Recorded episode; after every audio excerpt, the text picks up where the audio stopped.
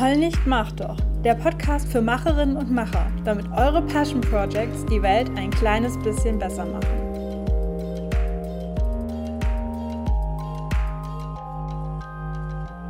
Hey ihr Macherinnen und Macher, ich bin Kato und bei meinem Projekt Heul nicht, mach doch geht es um Passion Projects, beziehungsweise es geht darum, dass du dein Passion Project startest.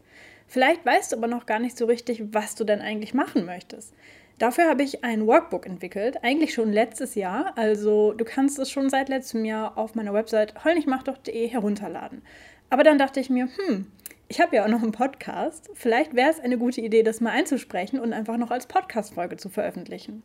Sprich, wenn du das bisher noch nicht gelesen hast, noch nicht gefunden hast oder eher, also lieber hörst als liest, dann ist das jetzt die Folge für dich. Ähm, falls du das E-Book vielleicht schon gehört, äh, gelesen hast, jetzt bin ich selber schon ganz verwirrt, dann kannst du diese Folge gern auch an eine Freundin weiterleiten oder an einen Mitbewohner, der auch endlich mal ins Machen kommen sollte.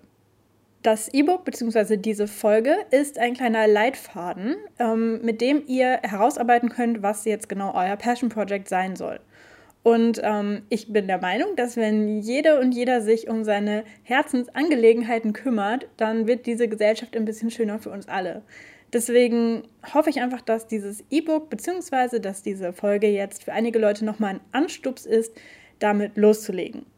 Apropos loslegen, das ist keine komplett passive Folge, die du dir einfach so reinziehen kannst, sondern du wirst im Laufe der Folge von mir immer wieder Fragen gestellt bekommen. Und im Original-E-Book-Konzept sind es eben sogenannte Journaling-Fragen, sprich, man nimmt sich dann ein Notizbuch oder einfach ein Blatt Papier, schreibt diese Fragen auf und brainstormt dann einfach mal schriftlich darüber, wie man diese Frage für sich beantworten würde. Das würde ich dir natürlich auch empfehlen, das zu machen. Also im besten Fall hörst du dir die Folge jetzt nicht an, wenn du gerade irgendwie eingequetscht zwischen irgendwelchen Pendlern in der S-Bahn stehst oder so, sondern an einem ruhigen Ort, wo du zwischendurch auf Pause drücken und diese Fragen für dich beantworten kannst. Wenn das nicht geht oder, keine Ahnung, du doch lieber liest, dann lad dir einfach das E-Book runter, dann hast du auf jeden Fall die Fragen nochmal schriftlich. Und das war's jetzt mit dem Vorgeplänkel. Ähm, ich wünsche dir viel Spaß mit dieser Folge und freue mich, wenn du mich zum Beispiel bei Instagram text, nicht mach doch, wenn du von deinen Fortschritten berichtest. Teil 1. Idee entwickeln. Finde dein Thema. Jedem Passion Project liegt ein Thema zugrunde. Die erste Frage ist also, was ist dein Thema? Oder anders gesagt, welches Thema beschäftigt dich?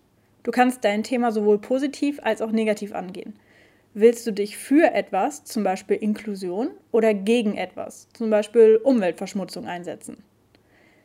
Ein paar Beispiele für Themen. Umweltschutz, zum Beispiel gegen Plastik im Meer oder für mehr unverpackt Läden.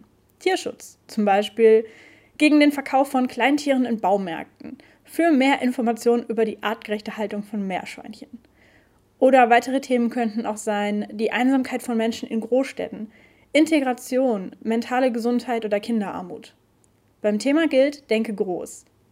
Das Thema ist bewusst breit gewählt, denn niemand erwartet, dass du mit deinem Passion Project sämtlichen Plastikmüll aus den Weltmeeren fischt.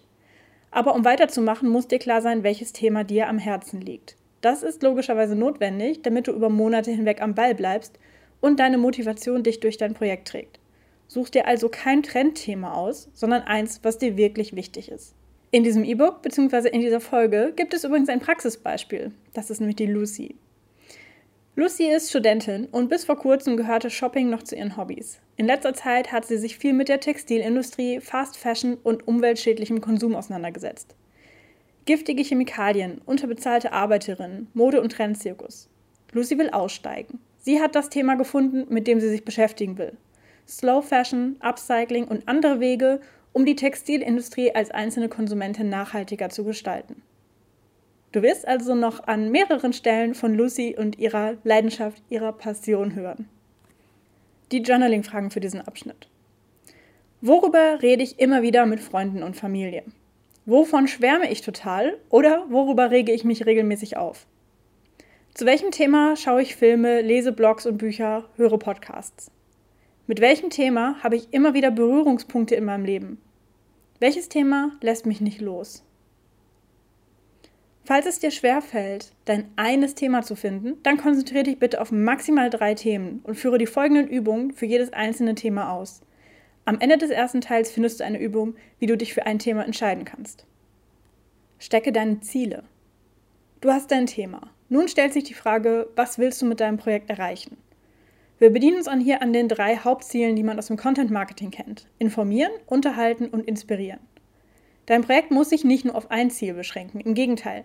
Du kannst zum Beispiel mit Humor Leuten etwas beibringen. Das wäre dann eine Kombination aus Unterhalten und Informieren. Oder durch Kunst eine Community gründen. Das wäre dann eine Mischung aus Unterhalten und Inspirieren. So können mögliche Ziele aussehen. Für Informieren, Bewusstsein für ein Thema schaffen, detaillierte Informationen verbreiten, Missverständnisse ausräumen, Informationen oder Daten verständlich aufbereiten. Für Unterhalten, Freude bringen, sich künstlerisch ausleben, Menschen zum Lachen bringen, Menschen aufheitern und Hoffnung schenken. Für Inspirieren, Menschen zu einer Verhaltensänderung motivieren, als Vorbild dienen, eine persönliche Geschichte erzählen oder eine Bewegung gründen.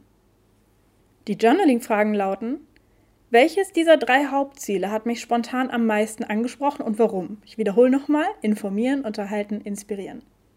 Welche Ziele sind für mein Thema wichtig? Wie kann ich meine Ziele smart formulieren? Ein kleiner Exkurs zum Thema Smart. SMART ist ein Akronym für fünf wichtige Eigenschaften guter Ziele. Sie sollen spezifisch, messbar, attraktiv, realistisch und terminiert sein. Ein schlechtes Ziel wäre zum Beispiel, ich will mit meinem Blog schnell viele Leser gewinnen. Wenn man dieses Ziel smart umformuliert, könnte es heißen, ich will mit meinem Blog bis Ende des Quartals, das ist terminiert, 1000, das ist messbar, Unique Visitors pro Monat, das ist spezifisch, auf meinem Blog haben. Dass das Ziel realistisch und attraktiv ist, das nehmen wir jetzt einfach mal an. Und noch ein Beispiel. Du hast ja schon Lucy kennengelernt, die uns als Beispiel hier begleiten wird. Lucys Ziel ist es, Leute zum Handeln für nachhaltige Mode zu bewegen. Ihre konkrete Idee ist, dass sie Menschen zeigen will, wie sie ihre Klamotten einfach und mit Spaß reparieren und upcyclen können, damit sie weniger neue Textilien kaufen müssen. Zielgruppe. Zu den Zielen gehört auch die Zielgruppe, die du ansprechen willst. Halt, stopp. Ich weiß schon, was du jetzt sagst. Aber ich will doch alle ansprechen. Ich will mein Herzensprojekt so weit wie möglich verbreiten. Das ist absolut nachvollziehbar. Der Gedanke, dein Vorhaben auf eine bestimmte Zielgruppe festzulegen, fühlt sich erstmal kontraproduktiv an. Es hat jedoch viele Vorteile, wenn du genau weißt, zu wem du sprichst und zu wem nicht. Es ist viel einfacher herauszufinden, wie, also der Ton, wo, also das Medium, über was, also das Thema, und wann, also der Zeitpunkt und die Frequenz, du mit deinen Leuten kommunizieren sollst, wenn du eine konkrete Zielgruppe vor Augen hast. Wenn du alle ansprechen willst, bleibst du so allgemein und unverbindlich, dass sich am Ende niemand angesprochen fühlt. Wie legst du nun deine Zielgruppe fest? Als erstes kommen dir vermutlich demografische Merkmale wie Alter oder Geschlecht in den Sinn. Das ist jedoch nicht unbedingt die beste Methode. Es ist einfacher und macht mehr Spaß, sich vorzustellen, was für ein Problem eine Gruppe von Menschen vereint. Wenn du Bürostuhl-Yoga für verspannte Dauersitzende ver verbreiten willst, dann freuen sich darüber büffelnde Abiturientinnen und Abiturienten genauso wie der Texter im Homeoffice und die gestresste Vorstandsvorsitzende. Du kannst dann noch mal tiefer reingehen und dir eine Gruppe davon herauspicken. Wenn du die Schülerinnen ansprechen willst, kannst du einen lockeren Ton anschlagen und noch Lerntipps einstreuen. Für das ältere Publikum wäre hingegen wohl ein seriöser Ton angemessen. Bei manchen Projekten ist es möglich, zwei oder drei Zielgruppen parallel anzusprechen. Für den Anfang ist es jedoch leichter, wenn du dich auf eine festlegst. Unsere Lucy hat das Ziel, Know-how über Upcycling zu verbreiten und Leute dazu zu inspirieren, ihren alten Klamotten lieber ein neues Leben zu schenken, als sie zu entsorgen. Lucy überlegt nun, wer sich alles für Upcycling interessieren könnte. Upcycling für Teenager, die trendbewusst sind, aber nicht immer die neuesten Sachen von der Stange kaufen können oder wollen. Mütter, die Schwangerschafts-, Still- und Babysachen brauchen. Junge Berufseinsteigerinnen, die für ihren Job eine Business-Garderobe brauchen und diese so gut wie möglich pflegen und erhalten wollen. Handwerklich geschickte Frauen, die das Upcycling eher als Hobby als aus einer Notwendigkeit heraus betreiben. Die Journaling-Fragen sind: Welche möglichen Zielgruppen identifizierst du für dein Projekt?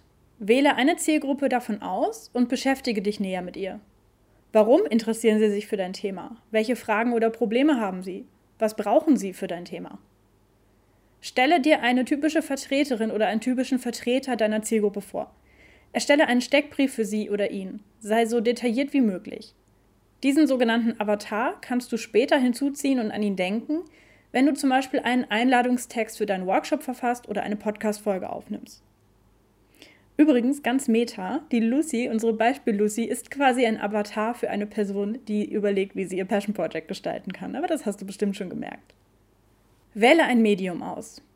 Jetzt kommt der spannendste Part. Wir nähern uns dem Wie deines Projekts. Du hast jetzt hoffentlich dein Herzensthema identifiziert und dir einige Ziele überlegt. Im kommenden Schritt spitzen wir das Thema zu und entscheiden uns für ein Medium. Jetzt du. Willst du mit einem Blog oder Workshop informieren? Kannst du deine inspirierenden Inhalte besser per Podcast oder auf der Bühne rüberbringen? Bei manchen steht das Medium womöglich ganz zu Beginn bei der Suche nach dem Passion Project. Ich möchte bloggen, ich möchte einen Podcast starten. Geht es dir auch so? Dann möchte ich dich bitten, einen Schritt zurückzutreten und zu überlegen, warum habe ich diesen Wunsch? Entstammt er deinem Inneren oder hältst du dieses Medium einfach für das einfachste, angesagteste, coolste? Sei offen dafür, nochmal über die Wahl deines Mediums nachzudenken. Vielleicht fällt dir ein Medium ein, das besser passt. Mögliche Medien könnten sein App, Audiobook, Ausstellung, Barcamp oder Konferenz, Blog, Buch, Community oder Gruppe, Demonstration oder Aktion, E-Book, E-Mail-Newsletter, Event, Film oder Kurzfilm, Magazin, Heft oder Broschüre, Musik, ein Online-Kurs, Podcast, ein Social-Media-Profil, ein Stammtisch, eine Webdoku, Website, Workshop oder Seminar oder ein YouTube-Kanal. Und das ist natürlich nicht alles. Vielleicht habe ich noch was vergessen. Wie du siehst, die digitalen Medien überwiegen in dieser Aufzählung. Es gibt jedoch auch zahlreiche Offline-Möglichkeiten für dein Passion Project, zum Beispiel Workshops, Kunstausstellungen, Barcamps oder andere spezifische Events, zum Beispiel eine Kleidertauschbörse. Und noch ein Tipp: Im Podcast gibt es die Mach doch-Reihe und da habe ich verschiedene Medien unter die Lupe genommen und zeige dir die wichtigsten Schritte, die du gehen musst, um eben mit diesem Medium zu arbeiten. Lerne zum Beispiel, wie du einen Blog schreibst oder einen Podcast produzierst oder einen Workshop ausrichtest. Die Journaling-Fragen. Aus dieser Aufzählung, die ich gerade gemacht habe, solltest du dir alle Medien, die dich interessieren, aufschreiben. Vielleicht spulst du einfach noch mal ein bisschen zurück. Und ähm, du kannst auch einige aufschreiben, die du auf jeden Fall ausschließen kannst. Wenn du mit dem E-Book arbeitest, dann kannst du einfach diejenigen äh, wegstreichen, die dich nicht interessieren und diejenigen ankreuzen oder umkreisen, die dich interessieren. Was hat dich dazu bewegt, dich so zu entscheiden? Überlege auch, welche Ressourcen brauche ich für dieses Medium? Habe ich sie bereits? Zum Beispiel ein Mikrofon für einen Podcast oder einen Raum für einen Workshop. Habe ich bereits Erfahrung mit diesem Medium? Wenn nein, wie kann ich unverbindlich hineinschnuppern? Zurück zu Lucy. Mögliche Medien, die sich gut für Lucys Vorhaben eignen, sind Workshops in ihrer Stadt, ein Blog oder ein YouTube-Kanal. Ein Podcast hingegen wäre nicht so sinnvoll, da man beim Handwerken und Upcyclen viele Schritte viel einfacher zeigen als beschreiben kann. Lucy hat entschieden, dass sie für ihre Idee am besten einen YouTube-Kanal nutzt. In kurzen Videos kann sie Ideen für Upcycling-Projekte zeigen, Schritt für Schritt Anleitungen anfertigen und das fertige Ergebnis präsentieren. Die Entscheidung für ein Medium ist wichtig und sollte gut bedacht werden. Mit dem Entschluss stehen Anschaffungen und Weiterbildungen an. Es wäre blöd, wenn du dir bereits ein Podcast-Mikrofon gekauft hast, aber danach erst feststellst, dass dein Thema visuell viel besser darstellbar ist. Nur ein Medium? Hast du mehrere Medien aufgeschrieben oder umkringelt und Lust bekommen, sowohl offline als auch online zu arbeiten? Kein Problem, du bist natürlich nicht verpflichtet, dich nur auf ein Medium zu beschränken. In vielen Fällen ergibt es sogar viel Sinn, mit mehreren Medien zu arbeiten. Angenommen, dein Hauptmedium ist eine Veranstaltungsreihe in deiner Stadt. In diesem Fall bietet es sich an, auch eine Website, einen E-Mail-Newsletter oder ein Social-Media-Profil zu betreiben, auf dem du auf neue Termine und andere interessante News hinweist. Bonus: Entscheide dich zwischen verschiedenen Projektideen. Womöglich hast du jetzt mehrere Herzensangelegenheiten aufgeschrieben und stehst vor dem Dilemma, dich nicht für eine entscheiden zu können. In dieser Situation rate ich dir, erstmal ein paar Infos über deine Projektideen zu sammeln. Und das sind jetzt wieder die Journaling-Fragen. Wie viele Ressourcen benötigen die Projekte vermutlich? Und mit Ressourcen meine ich zum Beispiel, wie viel Zeit, wie viel Unterstützung von anderen, wie viel Energie, wie viel Geld. Kannst du die Themen miteinander verbinden? Welches Projekt ist objektiv einfacher umzusetzen? Ich würde dir nicht empfehlen, zwei Passion Projects parallel zu starten. Konzentriere dich stattdessen auf eins und lege das andere erstmal auf Eis. Wie heißt es so schön? Aufgeschoben ist nicht aufgehoben. Wenn du dir überlegt hast, wie sich die Projekte objektiv voneinander unterscheiden, kannst du wiederum ein paar Journaling-Fragen für die Entscheidung zu Rate ziehen. Suchst du eher ein einfaches Projekt für den Start oder eine Herausforderung? Möchtest du deine bestehenden Fähigkeiten einsetzen oder Neues lernen? Wie viel Zeit hast du in deinem Leben für dein Passion Project? Kannst du dich einem großen Projekt widmen oder brauchst du zurzeit etwas Kleines, was sich gut mit Studium, Job, Familie und Co. vereinbaren lässt? Möchtest du dein Projekt alleine oder im Team machen? Gibt es andere Menschen, die sich für diese Themen einsetzen? Bei welchem Thema könntest du einen höheren Impact haben? Am Ende des ersten Teils solltest du deine Idee in einem Satz ausdrücken können. Dabei hilft dir eine Formel wie ich mache Medium über Thema für Zielgruppe mit dem Ziel, Ziel zu erreichen. Okay, das klingt jetzt echt komisch, wenn man das ausspricht. Bei Lucy ist es nun so. Sie hat einige Entscheidungen zu den Rahmenbedingungen ihres Passion Projects getroffen und formuliert den folgenden Satz. Ich mache einen YouTube-Kanal über Upcycling mit dem Ziel, Menschen zu zeigen, wie sie ihre Kleidung selbst reparieren und upcyclen können. Das Ziel eines solchen Satzes ist es, für dich und andere Klarheit über dein Projekt zu bekommen. Du kannst ihn sowohl intern verwenden, zum Beispiel um zu entscheiden, ob die neueste Idee zu deinem Projekt passt, als auch extern, zum Beispiel als beschreibenden Satz auf deiner Website oder in deiner Instagram-Bio. Also jetzt bist du dran. Ich mache über für mit dem Ziel zu erreichen. Okay, das war noch komischer als eben. Teil 2. Idee validieren. Bevor du jetzt sofort mit deiner Idee loslegst, wollen wir sie zuerst validieren. Du kennst den Begriff der Validierung vielleicht aus der Uni, wenn du Forschungsmethoden auf ihre Eignung prüfen musst oder wenn du dich irgendwo anmeldest und deine E-Mail-Adresse überprüft wird. In der Startup-Szene ist das Validieren einer Idee essentiell. Die Gründerteams möchten schließlich nicht monatelang an einem Produkt arbeiten, Zeit, Geld und Energie investieren und dann feststellen, dass niemand es kaufen will. Wir adaptieren hier den Gedanken der Validierung und übertragen ihn mit drei Schritten auf dein Passion Project. Validiere deine Idee intern. Wir beginnen intern, also mit dir selbst. Du bist die treibende Kraft hinter deinem Herzensprojekt. Dementsprechend musst du dich mit der Idee zu 100% wohlfühlen. Horche also in dich hinein und beantworte die folgenden Fragen. Welche Ressourcen habe ich bereits und welche brauche ich noch? Wie viel Zeit kann und möchte ich mir für mein Passion Project nehmen? Was ist meine Motivation? Wie ticke ich? Wie kann ich meine Motivation erhalten? Wer aus meinem Umfeld oder Netzwerk wird mir helfen? Validiere deine Idee extern. Als nächstes schauen wir nach außen. Es ist wichtig, mit der Einschätzung seiner Idee realistisch zu sein. Hier sind es weniger Journaling und eher Recherchefragen. Was für Projekte gibt es schon zu meinem Thema? Gibt es schon Projekte, die meiner Idee sehr ähneln? Wenn ja, wie unterscheidet sich mein Ansatz? Ist meine Idee wirklich geeignet, um mein Thema voranzubringen? Brauchen Menschen das? Bitte tu dir den Gefallen und verschließe nicht aus falscher Eitelkeit die Augen vor der in Anführungsstrichen Konkurrenz. Oft haben Menschen eine Idee und legen dann einfach los, ohne sich zu informieren, was es bereits an ähnlichen Projekten gibt. Du könntest als Nachmacherin gelten. Du könntest Markenrechte verletzen oder einfach in einen bereits gesättigten Markt einsteigen und dich dann wundern, warum niemand deinen Blog liest. Konkurrenz ist in Bezug auf Passion Projects natürlich relativ. Dennoch ist es blöd, wenn du den zehnten Blog über Thema X startest und merkst, dass du über genau die gleichen Themen sprechen willst, wie es schon viele vor dir getan haben. Mit guter Recherche kannst du das verhindern. Schau, was es bereits zu deinem Thema gibt und schau auch über den Medientellerrand. Sprich, wenn du einen Podcast machen willst, solltest du nicht nur schauen, ob dieses Thema auf dem Podcastmarkt noch frei ist, sondern ob es nicht auch schon YouTube-Kanäle, Blogs oder andere Medien dazu gibt. Das gleiche gilt für Offline-Events wie Stammtische, Workshops oder künstlerische Veranstaltungen in deiner Stadt und Region. Falls du feststellst, dass es bereits etwas gibt, dann schau, ob du dich anders aufstellen kannst andere Zielgruppe, kleinere Nische, anderer Ton, dann habt ihr alle was davon. Erstelle einen Prototyp. Bevor du dich voll in die Arbeit stürzt, kannst du dir einen Prototyp erstellen. Das macht man nicht nur, wenn man eine Maschine baut, ein Hochzeitskleid näht oder ein Startup gründet, siehe MVP, sondern ist auch für ein Passion Project sinnvoll. Fun Fact: Das Konzept eines MVP, Minimum Viable Product, entstammt der Lean Startup Philosophie. Schon wieder Startup-Begriffe hier. Ein MVP ist ein Prototyp, den man mit wenig Aufwand erstellen kann. Das Ziel ist, die Idee zu testen, Feedback einzuholen und Verbesserungen für das spätere Produkt zu finden. Mit einem Prototyp oder MVP ist es essentiell, es der richtigen Zielgruppe vorzulegen.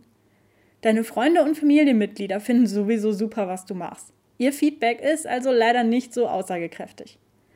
Wenn du deinen Prototyp erstellt hast, musst du auch den Aufwand betreiben, ihn den richtigen Leuten zu zeigen und sie zu befragen.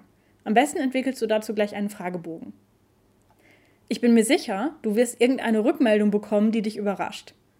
Noch ist es aber kein Problem und du kannst diesen Aspekt deiner Idee easy ändern. Wie kann Lucy das denn jetzt machen? Also, ihre Idee ist es ja, einen YouTube-Kanal zu starten. Bevor sie sich nun eine teure Kamera kauft und sich in ein Schnittprogramm einarbeitet, kann sie ihre Idee testen.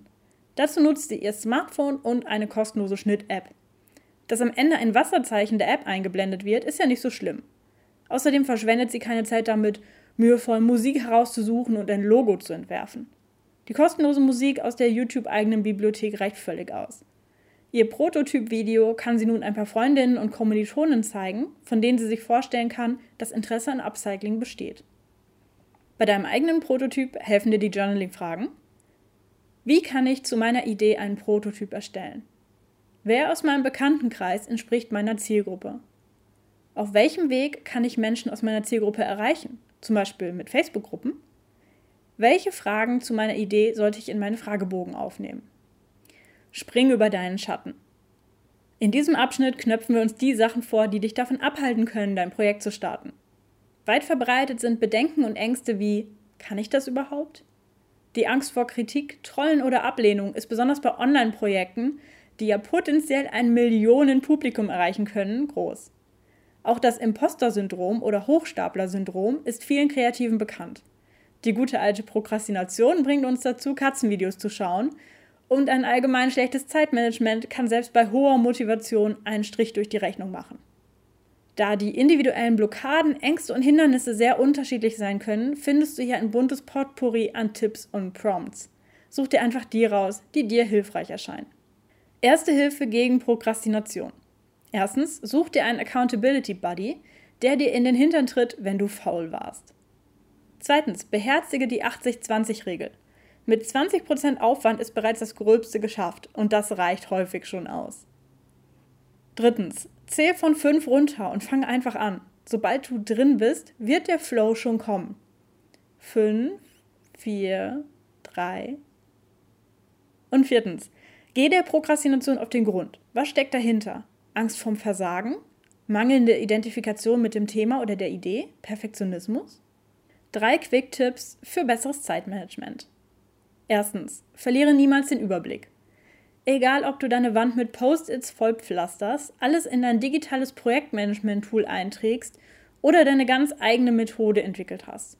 Mangelnder Durchblick ist Produktivitätskiller Nummer 1. Zweitens, benutze einen Kalender. Auch hier gibt es verschiedene digitale und analoge Systeme ganz nach deinem Geschmack. Hauptsache, du hast deine Termine und Arbeitsphasen greifbar. Drittens, plane dir feste Zeiten für dein Passion Project ein – genau wie für Uni- oder Sporttermine. Journaling gegen Angst. Welche drei Ängste fallen mir spontan zu diesem Projekt ein? Beantworte zu jeder Angst, woher stammt sie? Was ist das Schlimmste, was passieren könnte, wenn diese Angst wahr wird? Was steckt hinter der Angst? Gibt es vielleicht eine Situation aus meiner Vergangenheit, die mir sehr unangenehm war und die ich vermeiden will? Ich stelle mir das Worst-Case-Szenario vor. Wie gehe ich damit um? Wie kann ich mich belohnen, wenn ich einen Meilenstein erreiche? Zum Imposter-Syndrom und meinen eigenen Erfahrungen mit ähm, beängstigenden Situationen, wie zum Beispiel dem Sprechen von mehreren hundert Leuten, gibt es auch Folgen im Heul nicht mach doch Podcast. Teil 3. Idee in einen Plan umsetzen. Gewinne einen Überblick und schaffe Strukturen. Der erste Schritt ist, alle bisherigen Gedanken und Geistesblitze aufzuschreiben und zu sortieren. Wähle dafür einfach die Methode, die dir am besten gefällt. Du kannst Post-its an die Wand kleben, Karteikarten beschreiben und anordnen oder eine große Mindmap machen. Der Sinn dieser Übung ist, zunächst alles aufzufangen und erst danach zu überlegen, welche Ideen du in die Tat umsetzt und was du verwirrst. Eine flexible Struktur erlaubt dir außerdem, deinen Plan immer wieder anzupassen und zu verändern, je nachdem, wie sich dein Passion Project in den nächsten Wochen und Monaten entwickelt. Setze Meilensteine.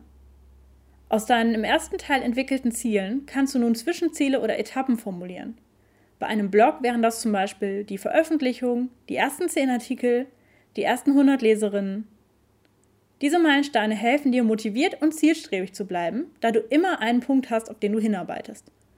Du kannst dir einen Zeitstrahl basteln und über deinen Schreibtisch hängen, um die nächsten Etappen immer im Blick zu haben. Lege Branding und Kommunikation fest. Um der ganzen Welt von deiner Idee erzählen zu können, musst du ihr ein Gesicht geben. Dazu gehören Name, Tagline, also eine Einsatzbeschreibung, Logo, Farben, Schriftarten, Ton oder Stil. Das Erscheinungsbild deines Projekts nach außen ist ein wichtiger Punkt deiner Kommunikation. Für einen hohen Wiedererkennungswert ist es essentiell, immer einheitlich aufzutreten und zum Beispiel stets die gleiche Schriftart zu verwenden. Du solltest dir also ein wenig Zeit nehmen, das Design deines Projekts zu entwickeln und festzulegen.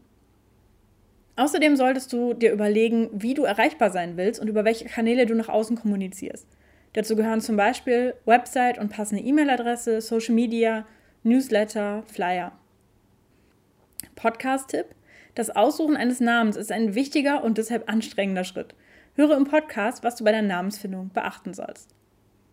Und als Journaling-Fragen: Mit welchen Kommunikationsmedien fühle ich mich besonders wohl? Welche Kommunikationsmedien benutzt meine Zielgruppe? Welche Farben und Bilder passen gut zu meinem Projekt? Welcher Name fängt die Idee meines Projekts ein? Erschaffe Planungssysteme. Post-its an der Wand gut und schön. Wenn dein Projekt mehr als eine kleine, einmalige Sache ist, solltest du dir ein richtiges Planungstool zulegen. Wenn du gerne digital arbeitest, dann kann ich dir nur mein Lieblingstool Trello ans Herz legen. Alternativ kannst du mit Google-Produkten wie Google Docs für Notizen und Google Calendar für die Planung arbeiten. Gehörst du eher zur analogen Fraktion? Dann leg dir ein eigenes Notizbuch oder Bullet Journal für dein Projekt zu. In dein Planungssystem gehören auf jeden Fall die nächsten Schritte, To-Dos und Termine. Außerdem solltest du dir einen Ort schaffen, wo du neue Ideen und Gedanken für später speichern kannst.